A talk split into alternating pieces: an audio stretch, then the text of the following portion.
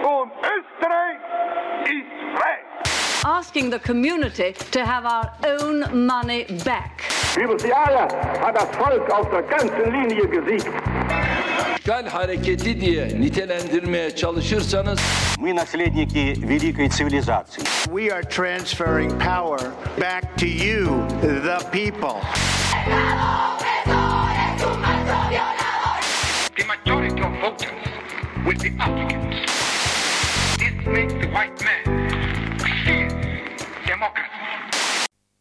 Hallo und herzlich willkommen bei einer neuen Folge von Demokratie. Mir gegenüber sitzt Steffi Jan Hallo. und mein Name ist Nicole Töni. Und heute setzen wir uns auf einen schön geknüpften, wunderbaren Teppich mit Fransen an den Enden. Wir heben ab. Wir reisen in den fernen Orient. Wir klappen unser Karl-May-Lesebuch auf.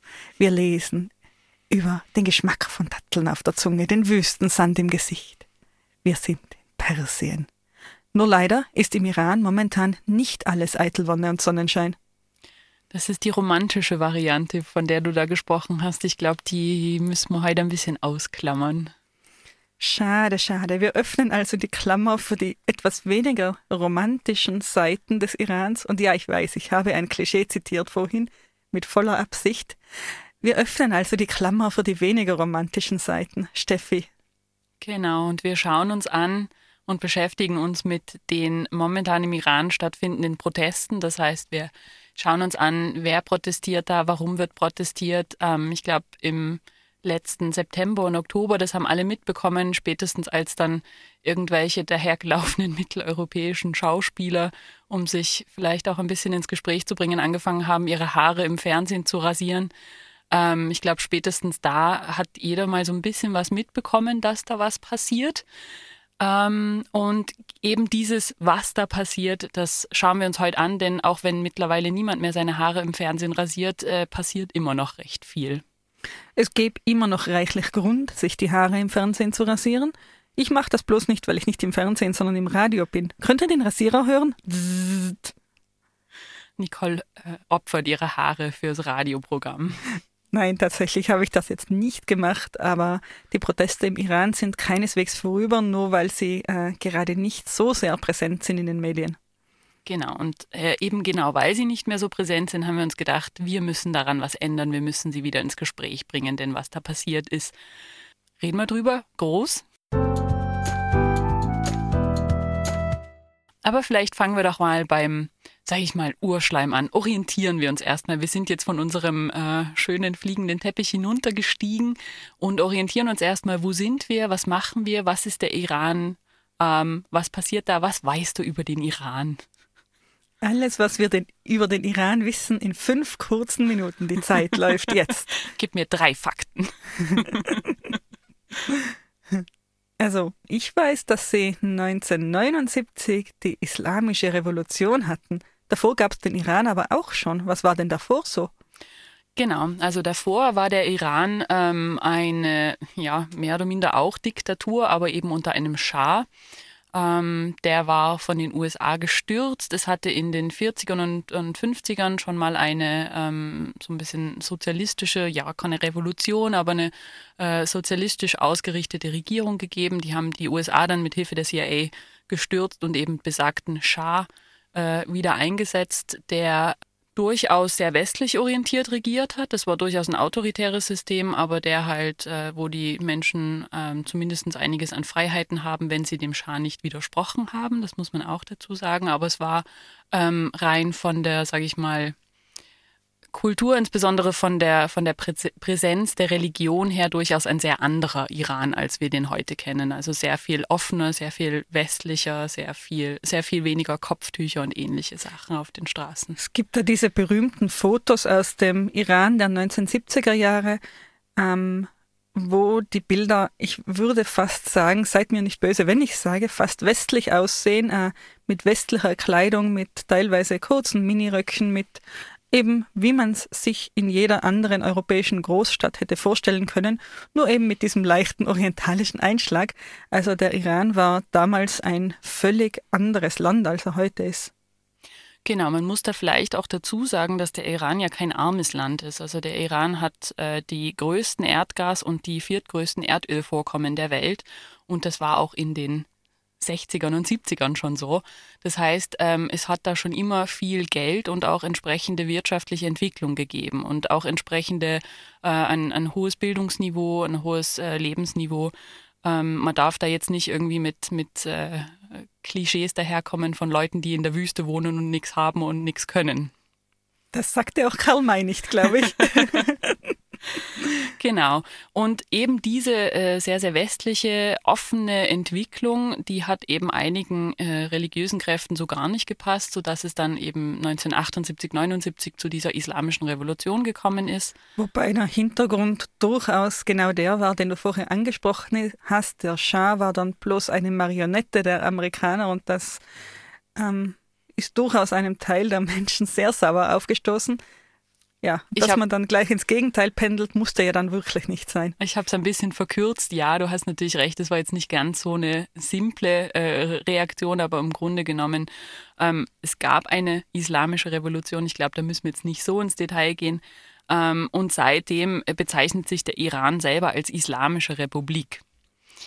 Jetzt ist die Frage, was genau heißt denn das Islamische Republik? Republik klingt doch gar nicht so schlecht, oder? Hatten wir nicht mal eine Folge, Steffi, wo wir darüber gesprochen haben, wie sich sämtliche autoritären Regimes am liebsten Demokratie nennen, ohne es zu sein? ist nicht Republik auch so ein Wort? Absolut, das ist so ein Schlagwort, das man sich gerne selber auf die Fahnen schreibt, insbesondere wenn man dann vielleicht doch nicht so ganz demokratischen äh, Linien folgt. Ähm, wobei man sagen muss, es ist ja nicht alles völlig autoritär. Es gibt ja durchaus Wahlen im Iran. Ja, man kann natürlich wählen. Man kann auf einem Stück Papier ein Kreuz machen. Was dieses Kreuz dann bewirkt, das ist eine ganz andere Geschichte. Genau, man kann im Iran wählen, angeblich sogar halbwegs frei und geheim, wobei man dazu sagen muss, was man da wählt, ist das Parlament und der Präsident und die haben jetzt nicht wahnsinnig viel zu sagen, simpel und einfach. Also ist es wurscht. Genau, fürs äh, Protokoll, wer hat denn was zu sagen im Iran? Ähm, also der, der am meisten zu sagen hat im Iran, ist der Religionsführer. Das ist äh, nach der Revolution, da gab es bis jetzt genau zwei. Nach der Revolution war es der Khomeini, der die Revolution auch angeführt hat. Und seit 1989 ist es der Ali Khamenei, glaube ich, spricht man ihn aus. Ich hoffe, es kreuzigt mich niemand bei meiner einfach wirklich wahrscheinlich sehr, sehr schlechten Aussprache der Namen heute. Ich wüsste auch nicht, wie man es besser ausspricht. Ich kann leider an dieser Front überhaupt nicht weiterhelfen. Wir wurschteln uns mal so durch. Jedenfalls ist der Religionsführer der mächtigste Macht, äh, der mächtigste Mann im Staat. Das heißt, er ist nicht nur die religiöse Autorität, der ist auch der Oberbefehlshaber, der ähm, bestimmt gemeinsam mit einem Wächterrat, den er am Ende des Tages selber einsetzt, mehr oder minder, ähm, zum Beispiel auch darüber, wer zu Wahlen überhaupt antreten darf. Das heißt, es ist ja schön und gut, dass ich wählen darf, aber wenn vorher schon jemand hergeht und sagt, na, aber der, der, der, der, der, der, der und der nicht, dann ist meine Wahl halt doch auch sehr eingeschränkt und das ist genau das, was im Iran passiert. Also theoretisch wählt man schon irgendwie frei, geheim und so weiter, aber mh, hm, praktisch dann eher nicht so eben aus einem Pool von äh, system- und regimetreuen äh, Parteien und Wahlmöglichkeiten und jemand, der regimekritisch ist, der steht ganz einfach schon gar nicht mal auf der Wahlliste. Den kann ich schon mal gar nicht ankreuzen. Genau. Und was das Ganze dann natürlich völlig undemokratisch macht, ist einfach die Tatsache, dass dieser Religionsführer nicht gewählt ist und auch andere Institutionen, die ihn bei seiner Arbeit unterstützen, wie der schon angesprochene Wächterrat, die sind alle nicht gewählt, die werden einfach eingesetzt, vor allem setzen die sich alle gegenseitig ein. Das heißt, da hat es mehr oder minder so eine Art Kreislauf innerhalb der religiösen Elite, die ähm, einfach bestimmt, wer an der Macht ist. Der Wächterrat ist noch relativ spannend. Der fungiert im Grunde genommen auch wie so eine Art Verfassungsgericht. Der prüft nämlich jedes Gesetz. Die Gesetze werden durchaus im Parlament beschlossen. Der Wächterrat prüft aber jedes Gesetz darauf, ob das konform mit dem Islam ist. Genau, und da hat eben besagter Wächterrat bzw. besagter religiöser Führer selbstverständlich die Deutungshoheit, was äh, islamkonform oder nicht ist das bestimmt nicht etwa die Bevölkerung, denn wenn sie das täte, befänden wir uns in einer Demokratie, wenn die Bevölkerung sagen würde, wir möchten ähm, in einem Staat leben, der islamisch ist und das bedeutet für uns das, das und das und diese Punkte können sich auch ändern, dann stünde dem Begriff Demokratie tatsächlich nichts im Wege an dieser Stelle. Ja, wie wir schon gehört haben, dem ist nicht so. Und entsprechend ähm, gibt es im Iran natürlich auch keine Versammlungsfreiheit, es gibt keine Meinungsfreiheit, Religionsfreiheit sowieso nicht. Ähm, es gibt durchaus äh, eine Handvoll geschützter religiöser Minderheiten, dazu zählen bestimmte christliche Gruppen, dazu zählen Juden, dazu zählen einzelne islamische Gruppen die äh, quasi als Minderheiten geschützt sind. Aber das ist wirklich ein ausgewählter eine ausgewählte Gruppe und das muss ich auch dazu sagen, geschützt sind die eigentlich nur im Sinne von, man toleriert, dass es sie gibt. In dem Moment, wo sie anfangen würden zu missionieren, wo sie anfangen würden, Menschen zu überzeugen, sich doch der eigenen Religion anzuschließen äh, äh, oder auch wo diese Menschen in bestimmte Jobs, in bestimmte Arbeitsstätten, in politische ähm, äh, Ämter wollen, da hört der Spaß auf. Steffi, du hast die Folge geplant. Machen wir den großen Topf Schiiten versus Sunniten an dieser Stelle auf oder lassen wir den geschlossen? Naja, ich glaube, der ähm, es kommt jetzt darauf an, wie detailliert du werden willst, aber um es ganz kurz zu sagen, der äh, Islam, äh, der Iran ist die größte schiitische Macht. Und die einzige relevante, der einzige relevante schiitische Staat, soweit ich weiß, weltweit. Ganz genau. Und entsprechend äh, Sunniten nicht so.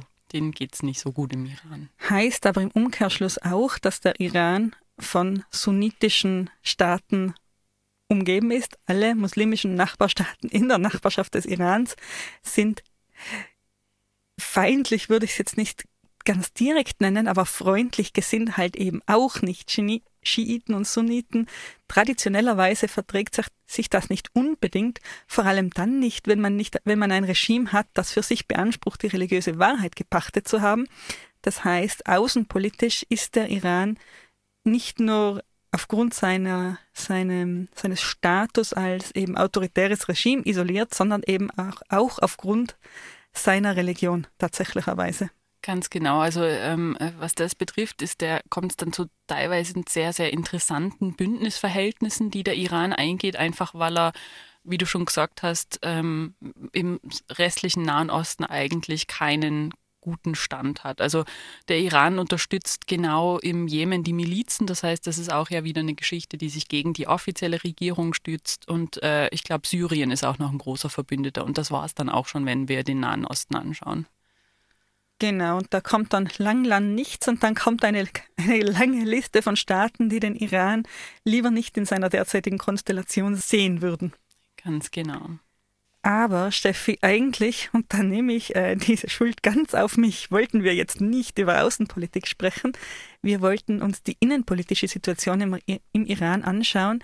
Wir wollten wissen, was es mit den aktuellen Protesten auf sich hat und wie wir in diese Lage überhaupt gekommen sind. Genau, und ich glaube, damit man die aktuellen Proteste versteht, sollte man noch mal ganz kurz darüber sprechen, wie ähm, Minderheiten, wie es Minderheiten im Iran geht. Also wir reden da insbesondere von ethnischen und religiösen Minderheiten, wir reden von ähm, queeren Menschen und wir reden von einer Gruppe, die eigentlich keine Minderheit ist, nämlich den Frauen. Die immerhin 50 Prozent der Bevölkerung durchaus auch ausmachen die aber genau durchaus auch ziemlicher Diskriminierung im Iran und das ist in dem Fall Staatspolitik ausgesetzt sind. Fangen wir vielleicht mit den in Anführungszeichen richtigen Minderheiten an. Das heißt, stellen wir uns vor, du bist Kurde im äh, Iran oder Kurdin, stellen wir uns vor, du bist queer, du gehörst bestimmten christlichen Gruppen an, die man nicht so gern mag, oder du bist einfach nicht schiitischer Muslim oder Muslimin. Dann bedeutet das, dass du ähm, im Job benachteiligt wirst. Das bedeutet, dass du ähm, wegen Vergehen wie äh, Apostasie, also wenn du vom Glauben abfällst, das ist zum Beispiel ein Verbrechen, was im Iran mit dem Tode bestraft wird. Ähm, der Iran gehört zu den wenigen Ländern weltweit, wo einvernehmliche homosexuelle Handlungen mit dem Tode bestraft werden können und auch werden. Ähm, Ehebruch ist ein Thema, was auch mit dem Tode bestraft werden kann. Frauen ähm, haben im Grunde genommen nicht die Möglichkeit, frei sich im Land zu bewegen. Das heißt, sie müssen Moment, jetzt bist du nahtlos von den Minderheitenrechten zu den Frauenrechten übergegangen und während mir Frauenrechte durchaus ein Anliegen sind, sind es die Min Minderheitenrechte an dieser Stelle auch.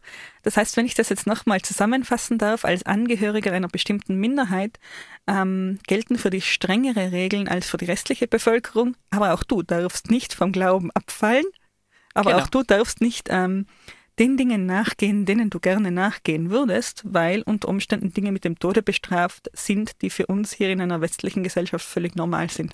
Genau, mit dem Tode bestraft, beziehungsweise im Iran gibt es ja auch ganz gerne noch so Bestrafungen wie Peitschenhiebe, es werden ja Körperteile amputiert und ähnliche Geschichten. Geschmackig, geschmackig. Und wie ist jetzt mit den Frauenrechten? Sagen wir was Positives. Ironie off. Bei den Frauenrechten sieht es leider nicht viel besser aus. Ähm, äh, das Mindestheiratsalter im Iran ist 13. Wunderbar. Wenn also Frau sich mit 13 aus der Obhut ihres geschätzten Vaters und Familienoberhauptes entfernt und sich unter die Obhut ihres geschätzten Familienoberhauptes und Mannes begibt, ähm, ja, was hat sie denn da im öffentlichen Leben sonst noch so zu beachten?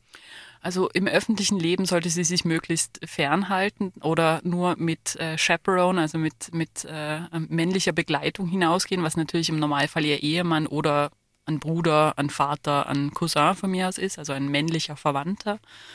Natürlich verschleiert, das wird auch, einge das wird auch kontrolliert. Ähm, äh, Frauen haben keine Jeans in der Öffentlichkeit zu tragen, Frauen haben kein Make-up in der Öffentlichkeit zu tragen.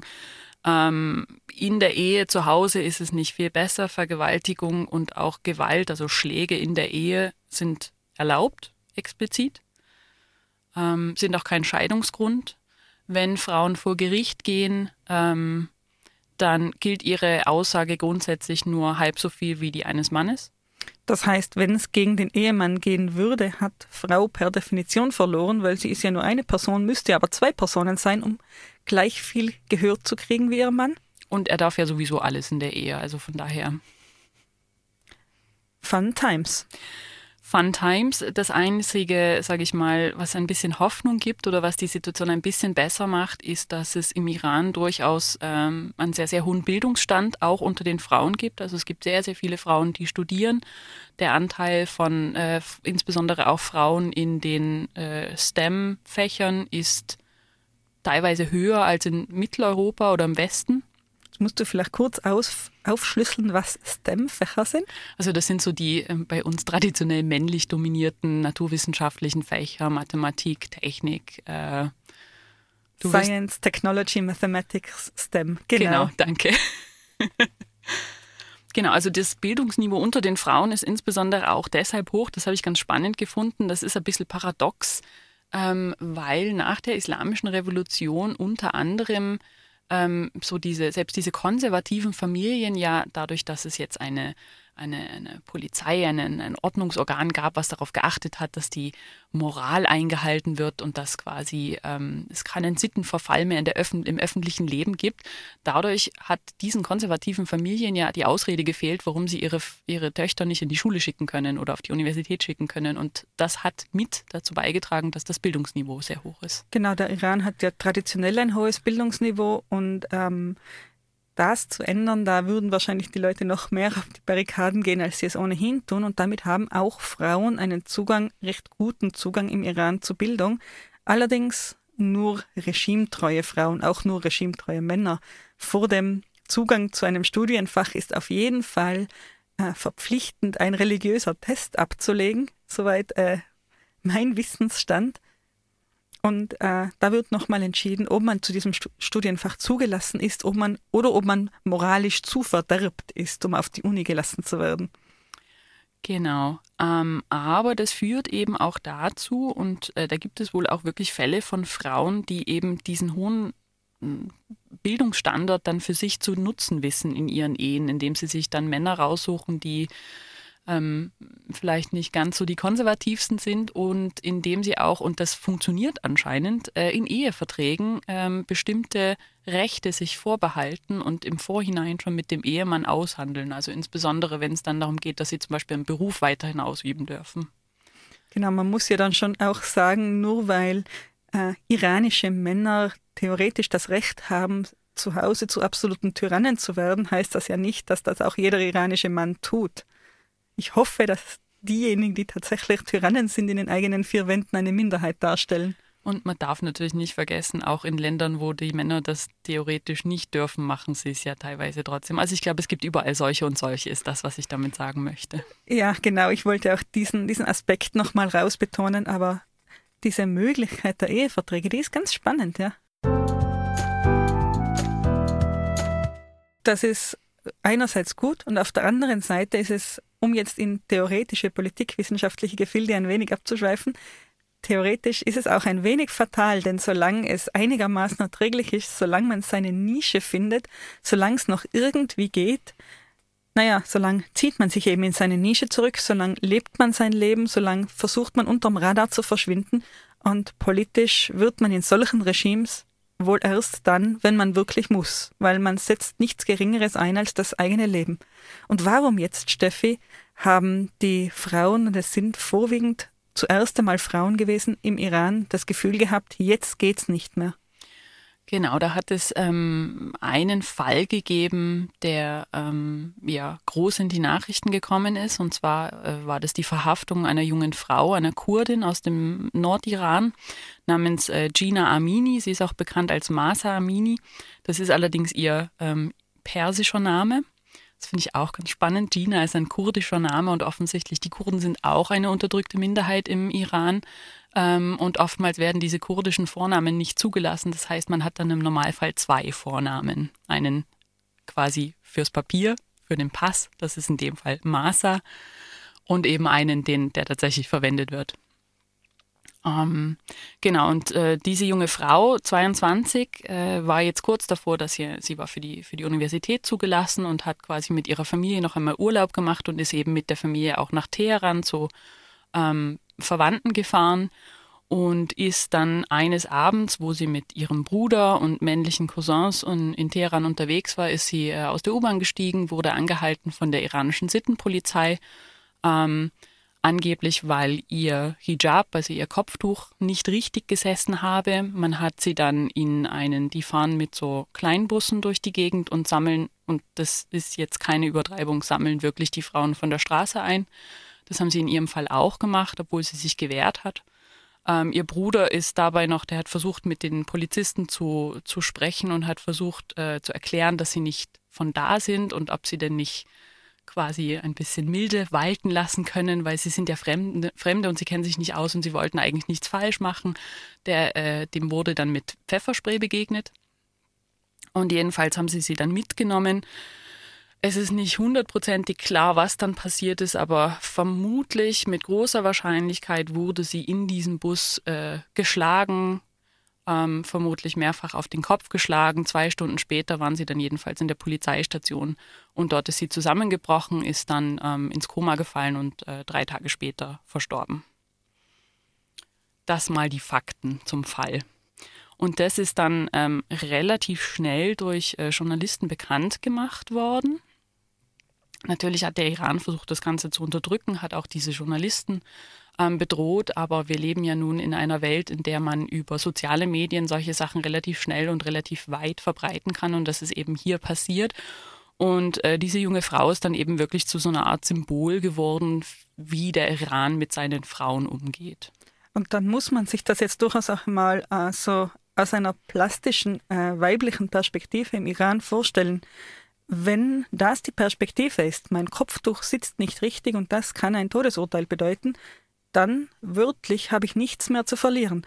Dann kann ich auch, wenn ich ohnehin mit dem Tode bedroht bin, dann kann ich auch ordentlich für meine Meinung einstehen. Dann kann ich auch, die, auch auf die Straße gehen und demonstrieren, wenn das Resultat ohnehin am Ende vielleicht dasselbe ist. Ja. Ganz genau. Und ähm, Jetzt muss man vielleicht dazu sagen, also diese, diese Sittenpolizei, die gibt es in der Form erst seit 2005.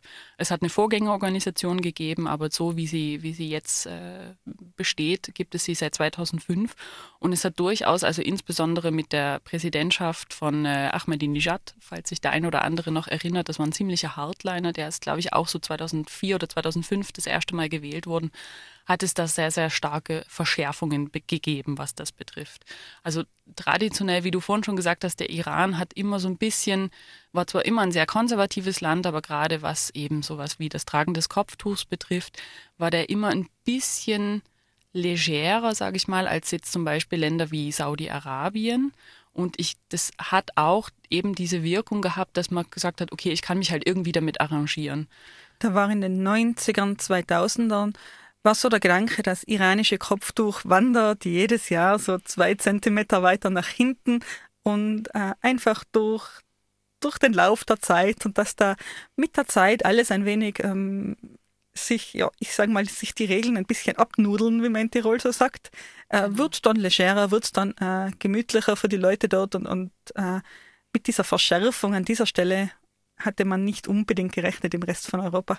Genau, und das hat dann natürlich aber auch den Druck wieder erhöht und das hat natürlich dann auch bei den Frauen den Druck erhöht, dass man sagt, naja, okay, also so geht es jetzt aber auch nicht. Und das muss man sich jetzt auch vorstellen. Also der normale Ablauf von sowas ist, ich habe es ja vorhin schon beschrieben, die fahren da mit ihren kleinen Bussen durch die Gegend und sammeln einfach Frauen ein, weil ihnen jetzt gerade nicht passt, weil die, wie die rumlaufen. Dann wirst du mitgenommen auf die Polizeiwache, da wirst du dann und ich setze da jetzt große Anführungszeichen, die ihr nicht sehen könnt im Radio, dann wirst du da unterwiesen, wie du dich denn bitte schön anzuziehen hast als Frau. Dann werden dir unter Umständen Kleidungsstücke weggenommen, von denen man der Meinung ist, dass die nicht islamkonform sind. Und dann musst du dich von einem männlichen Erwachsenen, von einem männlichen erwachsenen Verwandten abholen lassen. Also du kannst ja nicht einfach gehen und sagen, okay, passt ja, schönen Tag noch, sondern du musst dich abholen lassen, wie so ein kleines Kind, dem man gerade erklärt hat, wie man sich anzuziehen hat. Genau, Papi, Papi, ich habe alles falsch gemacht. Ich war schon wieder geschminkt in der Öffentlichkeit und, und äh, mein linker Knöchel war zu sehen. Bitte hol mich ab, ich habe gesündigt, Vater. Exakt. Und dazu kommt jetzt noch, und das ist eben auch ein Phänomen, was insbesondere mit dieser neuen Sittenpolizei sehr, sehr stark zugenommen hat und in den letzten Jahren zugenommen hat, ist, dass es im Grunde genommen jede Frau, die in Polizeigewahrsam kommt, muss damit rechnen, geschlagen und oder vergewaltigt zu werden. Und nicht nur jede Frau, durchaus auch Männer. Das ist nicht unüblich. Also generell in Polizeigewahrsam zu kommen, ist nichts wahnsinnig Erstrebenswertes im Iran, weil hier auch ganz wenig Kontrolle dahinter steht. Also die Polizei als solches, ähm, die hat recht viel Freiheiten dann in ihren Handlungen. Genau, also da gibt es insbesondere auch von, wenn jemand mal Lust und Zeit hat und äh, sich äh, schlecht fühlen möchte, ähm, den äh, Amnesty International Bericht über den Iran anzuschauen. Da sind einige Beispiele drin von eben ja Massakern in Gefängnissen oder Bränden, wo einfach keiner reagiert hat und das wird halt einfach nicht aufgeklärt. Das passiert halt. Man muss eben an dieser Stelle durchaus auch nochmal zurückgehen. Es handelt sich um ein autoritäres Regime. Ähm, das Regime ist der Meinung, jemand, der nicht äh, islamischen Vorschriften entspricht, der verspielt einen Teil seiner Bürgerrechte, teilweise alle Bürgerrechte. Und genauso agiert offensichtlich die Polizei und deswegen ist es auch nicht im Sinne des Regimes, da irgendwie Einhalt zu gebieten und da irgendwie Rechtsstaatlichkeit herzustellen. Rechtsstaatlichkeit in einer Form, dass man ähm, gegen Polizeigewalt zum Beispiel vorgehen könnte, dass man eine standardisierte Behandlung zu, erwar zu erwarten hätte, dass es wirklich eine klare Liste gibt, was, was darf denn getan werden und was nicht und was sind die, die genauen Bedingungen.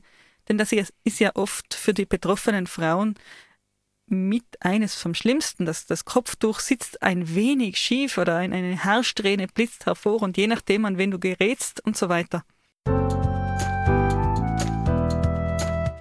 Nun haben wir über den Anlass der Proteste gesprochen. Jetzt möchte ich noch zwei, drei Sätze sagen zur Vorgeschichte, denn ähm, tatsächlich hat es in den letzten Jahren im Iran immer mal wieder Proteste gegeben und immer stärkere Proteste gegeben. Ähm, das ging 2009 los mit der Grünen Bewegung, beziehungsweise das war ja dann auch durchaus eine ein, ein etwas größere Bewegung im ganzen Nahen Osten, ähm, die eben auch den Iran erfasst hat, wo ähm, auch äh, gerade die städtische Mittelschicht ganz, ganz stark aktiv war ähm, wo äh, insbesondere auch ähm, damals Wahlbetrug ein großes Thema war. Das heißt, den Iranern ist ihr Wahlrecht, auch wenn es relativ beschränkt ist und auch wenn es ähm, ja teilweise nur pro forma ist, durchaus auch wichtig, dass zumindest dieser Teil ihrer, ihrer, ihres Mitbestimmungsrechtes gewahrt bleibt. Ähm, das ist natürlich niedergeschlagen worden, da braucht man glaube ich, nicht lang drüber reden, denn es gibt ja die Islamische Republik Iran immer noch. Es hat aber auch 2017 und 2019 nochmal Proteste gegeben und die sind dann wiederum durch äh, soziale ähm, Themen aufgekommen. Also 2017 hat es ein relativ, äh, in relativ kurzer Zeit hohe einen hohen Anstieg der Lebensmittelpreise gegeben, gegen die dann demonstriert wurde. Und 2019 äh, wurde das Ganze ausgelöst dadurch, dass die Treibstoffpreise extrem in die Höhe gegangen sind. Und das sind beides Dinge gewesen, die dann erstmals auch die Unterschichten so ein bisschen äh, unter Druck gebracht haben, die traditionell eigentlich das Regime eher unterstützen. Und ähm, einige Politikwissenschaftler zumindest gehen davon aus, dass das, was jetzt im Iran passiert, eine Fortsetzung dieser Proteste ist. Also dass das eigentlich was ist, was schon seit einer ganzen Weile im Gange ist und eben immer wieder aufflackert. Es brodelt also am, im Iran und das nicht nur aus einem singulären Grund, sondern aus einer ganzen, ganzen Blumenstrauß von verschiedenen Gründen. Äh, ja, wenn es brodelt, passiert dann auch mal was. Äh, ist da jetzt wirklich realistischerweise mit einem Systemwandel, Systemwechsel zu rechnen? Also wenn du dir die, äh, wie gesagt, insbesondere Politikwissenschaftler anschaust, die über den Iran momentan schreiben, dann sind die sich eigentlich alle relativ einig, dass da was passiert und da was der Umbruch ist. Der große ähm, Knackpunkt diesmal ist, dass, ähm, oder der große Knackpunkt seit diesen, diesen letzten drei Protestwellen ist eigentlich, dass ähm, es eine immer breitere soziale Basis für die Proteste gibt. Das heißt, es sind nicht mehr nur eben die unterdrückten Minderheiten, sondern es sind immer mehr ähm, breite Schichten, das sind immer mehr eben Untermittelschicht und eben teilweise ja auch gerade jetzt bei der letzten Welle waren ja auch viele Prominente dabei, die dann demonstriert haben gegen das, äh, die Behandlung von Frauen im Iran. Ähm, die Jugend ist ganz, ganz stark dabei. Die Jugend ist auch deshalb stark dabei, nicht nur, weil sie jetzt ähm, alle Feministinnen sind, das möchte ich nicht absprechen, aber ich weiß nicht, ob das wirklich so die breite Bewegung ist, sondern insbesondere auch deshalb, weil ähm, im Iran gibt es eine Jugendarbeitslosigkeit von 30 Prozent und das ist nicht unerheblich. Und wie du schon gesagt hast, die Leute sind gut ausgebildet. Das heißt, ähm, das sind nicht ja, Leute, die gerade die Schule, acht Jahre Schule fertig gemacht haben, sondern die sind gut ausgebildet und finden keine Jobs. Und das ist natürlich auf Dauer auch etwas, was ein Regime durchaus destabilisieren kann. Und da sind wir dann wieder ein bisschen in der Außenpolitik, weil die Sanktionen gegen den Iran damals, die haben bestimmt auch eine Rolle gespielt, eben genau für den Punkt, den du, den du genannt hast, für all diese, wirtschaftlichen Punkte, steigende Nahrungsmittelpreise, steigende Treibstoffpreise und so weiter. Also ein, ein Regime im Iran, das sich ähm, der glo globalen Community ein wenig mehr annähern würde, das würde natürlich auch für die Jugend dort äh, mehr Chancen bieten, mehr auch internationale Jobchancen zum Beispiel. Genau. Und ähm, eben, was, was diese Proteste jetzt so auszeichnet, ist, dass es wirklich eine breite Solidarität der Gruppen untereinander gibt. Also es gibt nicht mehr diese vereinzelten Gruppen, die gegen einzelne Probleme demonstrieren, sondern es gibt eine breite Solidarität miteinander. Es gibt zum Beispiel Lehrerinnen, Universitätsprofessorinnen, die äh, streiken und ihre Arbeit niederlegen, weil ihre SchülerInnen und ihre äh, StudentInnen verhaftet werden. Und das ist auch, finde ich, also zumindest aus westlicher Perspektive, was, was ganz, ganz Besonderes, dass da also wirklich diese Solidarität über die Altersgruppen hinaus, über die auch sozialen Schichten hinaus so weit geht. Genau, und das ist eben, das haben wir schon mehrfach betont, also in einem autoritären Regime ähm, ist es üblicherweise so, dass das Regime Interesse daran hat, die Bevölkerung dumm zu halten. Nicht dumm, aber ungebildet zu halten. Dumm war da vielleicht der falsche Ausdruck. Aber Interesse daran hat, die Bevölkerung ungebildet zu halten, denn ähm, ja, dann äh, muckt man weniger auf sozusagen. Und Universitäten und auch höhere Schulen, die sind ja dann doch traditionell ein Ort, an dem sich äh, Menschen sammeln, Meinungen ausgetauscht werden, wo diskutiert wird, wo ja eben wo auch politisch, wo man auch politisch aktiv wird. Und das war dann auch ein wenig der Grund, warum äh, das Regime im Iran äh, streckenweise dann die Universitäten geschlossen hat. Ganz genau. Und eben, was ich auch ganz spannend finde, ähm, ich habe ja vorhin gesagt, dass diese äh, Gina Amini, die da so ein bisschen der Auslöser war für die Proteste, dass sie Kurdin ist.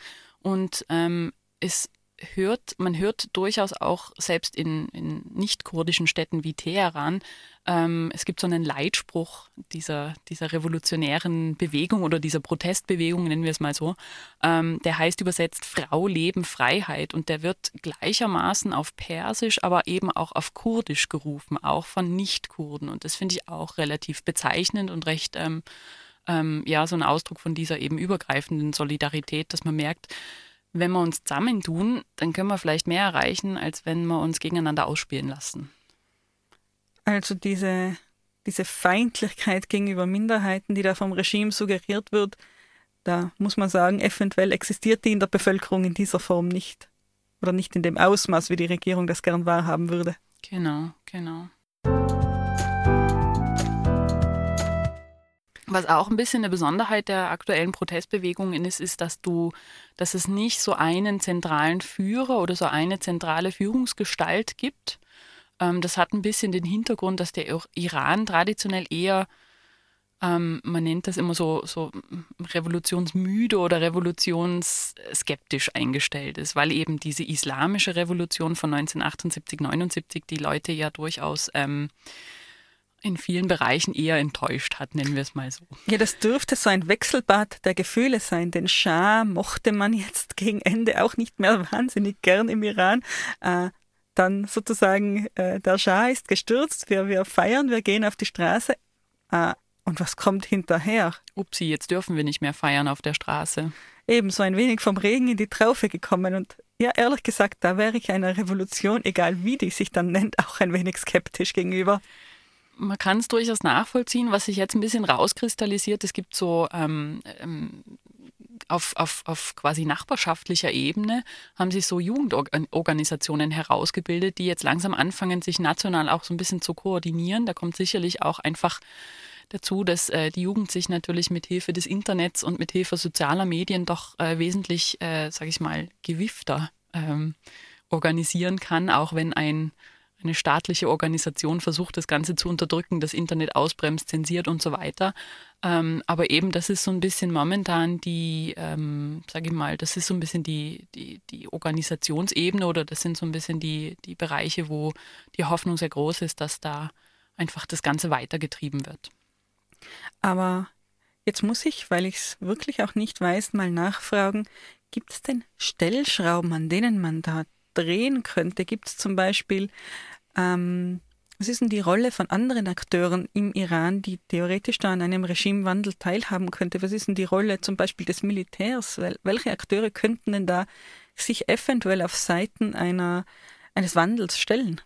Ich glaube, das Militär ist keine so ganz schlechte, äh, äh, ganz, ganz so schlechter Ansatzpunkt, denn ähm, auch wenn man, wenn, wenn der Iran hat ja sehr, sehr starke, sage ich mal, Unterdrückungsorgane, das sind aber meistens eben nicht die klassische Polizei oder die Klasse, das klassische Militär, sondern so paramilitärische und para, wie nennt man das bei der Polizei? So, eben so, so, so Gruppen wie diese Sittenpolizei. So. Nennen wir es Pseudopolizei. genau, also so nicht die, die, die, die offizielle Institution, sondern so Seiteninstitutionen, die dann eben wiederum von den, von den politischen, also quasi von den religiösen Führern äh, denen unterstehen. Und von daher ist das Militär im Iran eh so ein bisschen so eine, so eine bisschen eine ausgegrenzte, also das offizielle Militär eher so ein bisschen eine ausgegrenzte Institution.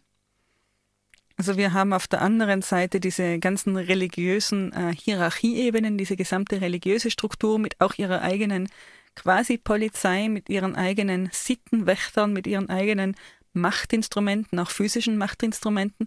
Und auf der anderen Seite haben wir eine Zivilgesellschaft, die eben sich gegen diese, dieses Diktat auflehnt und ja, vielleicht Unterstützung erhält von anderen Mächten und anderen Faktoren, die eben diesem religiösen die nicht so stark in dieses Religiöse verflochten sind. Ich möchte bitte an der Stelle auch nochmal betonen, dass ich jetzt nicht zu einem Militärputsch aufrufen möchte.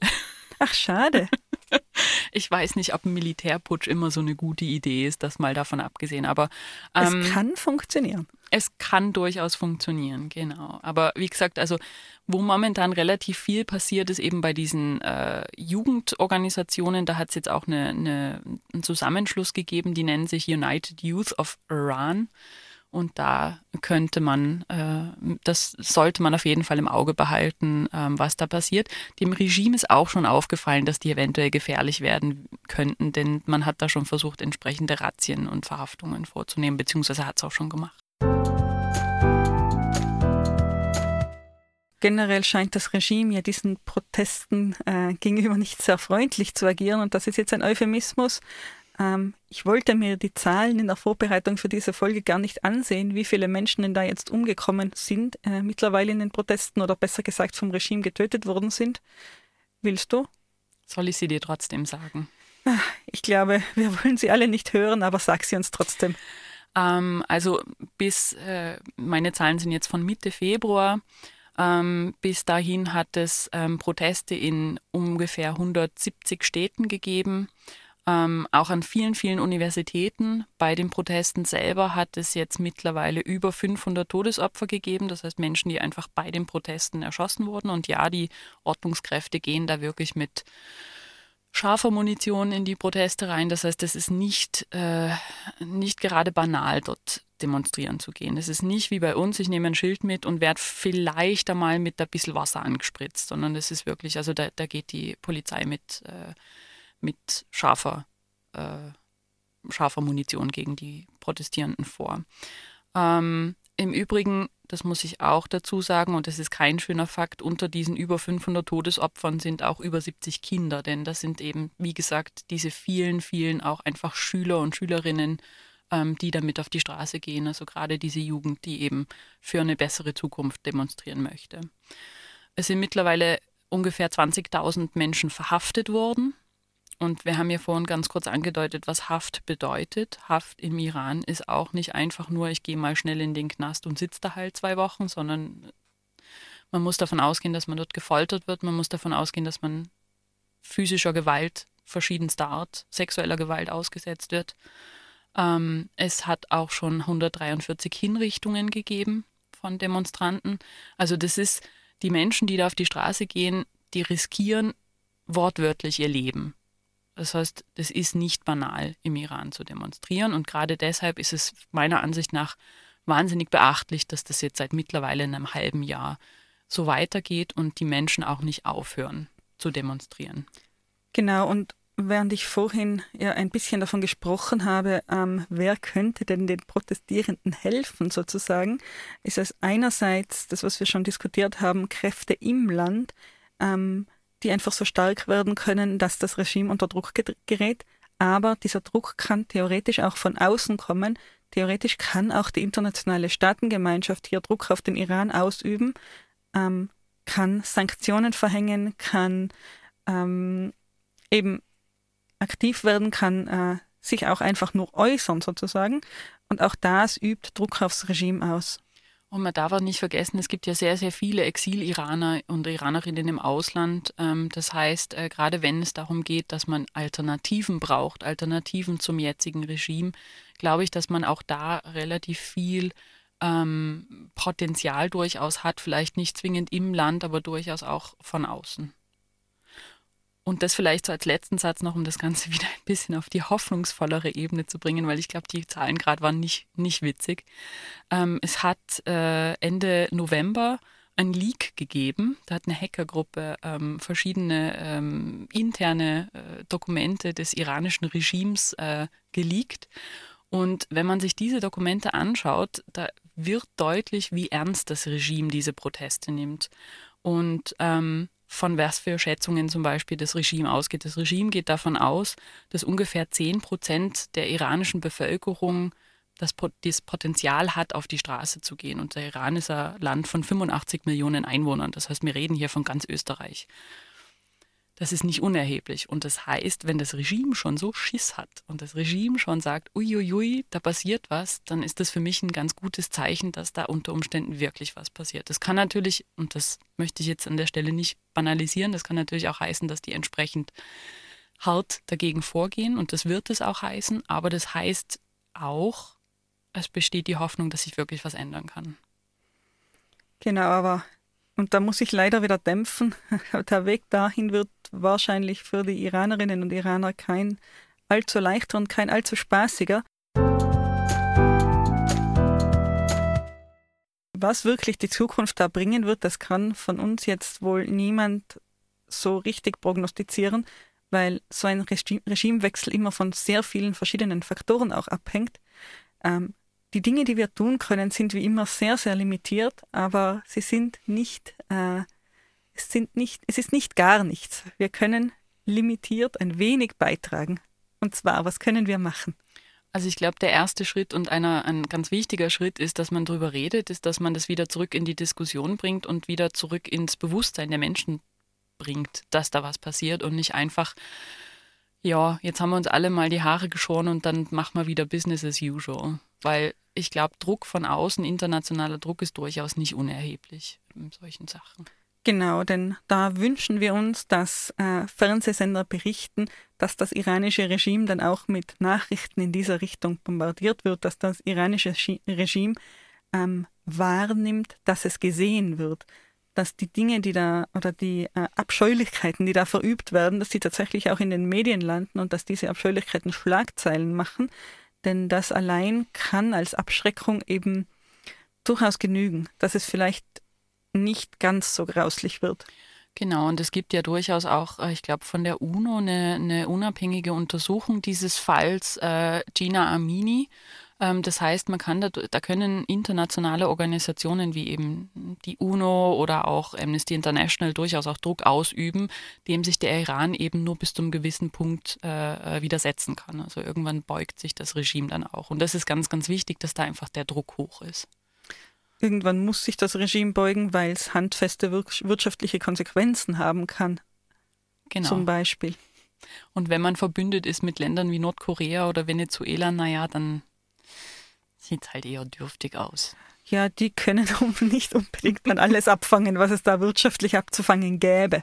Ganz genau. Gut, einerseits, wir können ähm, den Iran in unser kollektives Bewusstsein zurückholen. Wir können darüber reden. Gibt es sonst noch Dinge, die wir tun können?